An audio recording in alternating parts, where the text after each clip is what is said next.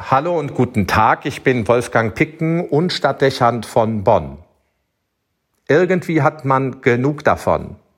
Die ständigen Schlagzeilen zum Skandal um die Aufklärung des Missbrauchs in der Kirche von Köln nehmen kein Ende.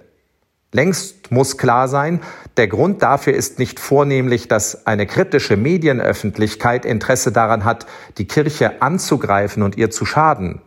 Es ist die Kirche selbst, die die Grundlagen bietet und durch unprofessionelles Krisenmanagement immer neue Anlässe liefert.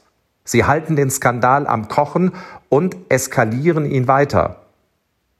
Dass Journalisten und mit ihnen eine geneigte Öffentlichkeit nicht mehr glauben können, dass es gute Gründe dafür geben könnte, weshalb man nun ein zweites Mal ein und dasselbe Gutachten zurückhält, ist absolut nachzuvollziehen. Ebenso kann man verstehen, dass die Mehrheit vermutet, es handle sich um einen Akt der Vertuschung. Wer würde schließlich annehmen, dass eine Kanzlei, die im Übrigen für andere Bistümer zufriedenstellend gearbeitet hat, so unprofessionell tätig wird?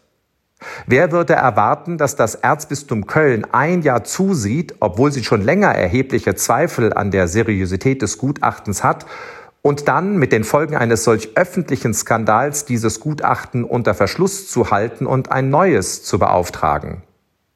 Ich glaube dem Bischof, dass er es mit der Aufklärung ehrlich meint, aber er wird auch verstehen müssen, wieso es vielen schwerfällt, das so noch anzunehmen. Jedem im Erzbistum Köln musste klar sein, dass der Kölner Kardinal, der eine besonders rücksichtslose und umfassende Aufklärung angekündigt hatte, umso mehr unter den kritischen Blick der Medien stehen würde. Unglaublich, dass man den Erzbischof sehenden Auges in diese Krise manövriert hat und seit Wochen immer neue Schlagzeilen liefert, die die Lage eklatant verschlechtern.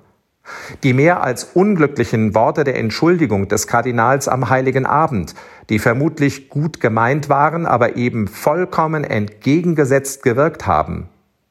Die Zusammenkunft von Journalisten in Köln, um sie in das zurückgehaltene Gutachten Einblick nehmen zu lassen und der daraus entstehende Eklat, weil die eingeladenen Redakteure ablehnten, eine Verschwiegenheitserklärung zu unterzeichnen. Auch das ein sicher gut gemeinter Versuch, den Kontakt zu den Journalisten neu herzustellen und Vertrauen zu gewinnen, der aber schiefgehen musste, weil sich die Medienvertreter in ihrer Berufsehre angegriffen sahen.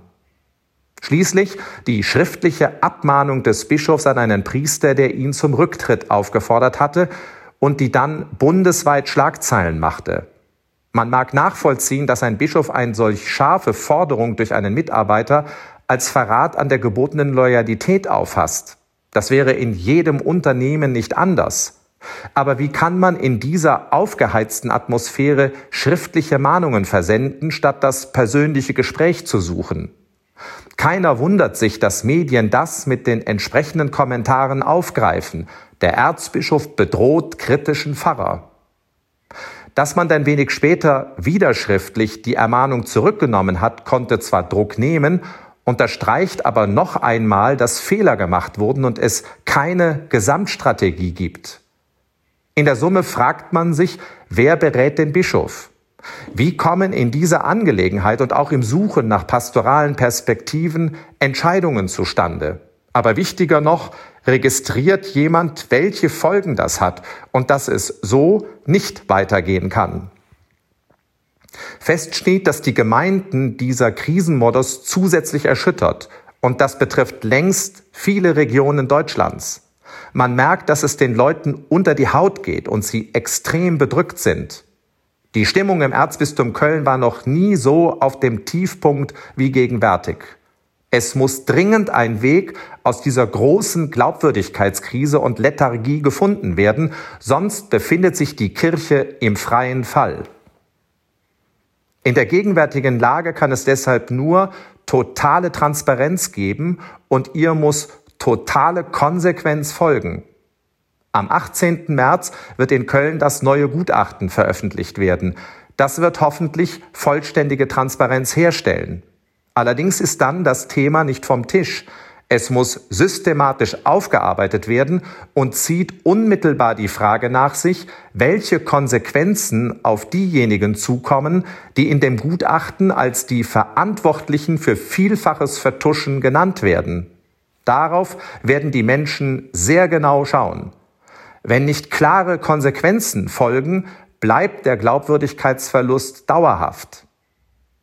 Allerdings stellt sich jetzt schon die Frage, warum die Verantwortlichen, denen doch bewusst sein muss, dass sie sich schuldig gemacht haben, auf die Veröffentlichung eines Gutachtens warten, anstatt sofort selbst tätig zu werden und die Konsequenzen aus ihren Fehlern zu ziehen. Sie würden weiteren Schaden von der Kirche abwenden und man würde es auch von Priestern und ihrer Gewissenserforschung erwarten. Dass sie es nicht tun, stärkt die Befürchtung, sie würden darauf hoffen, irgendwer könnte sie schützen oder ihre Haut retten.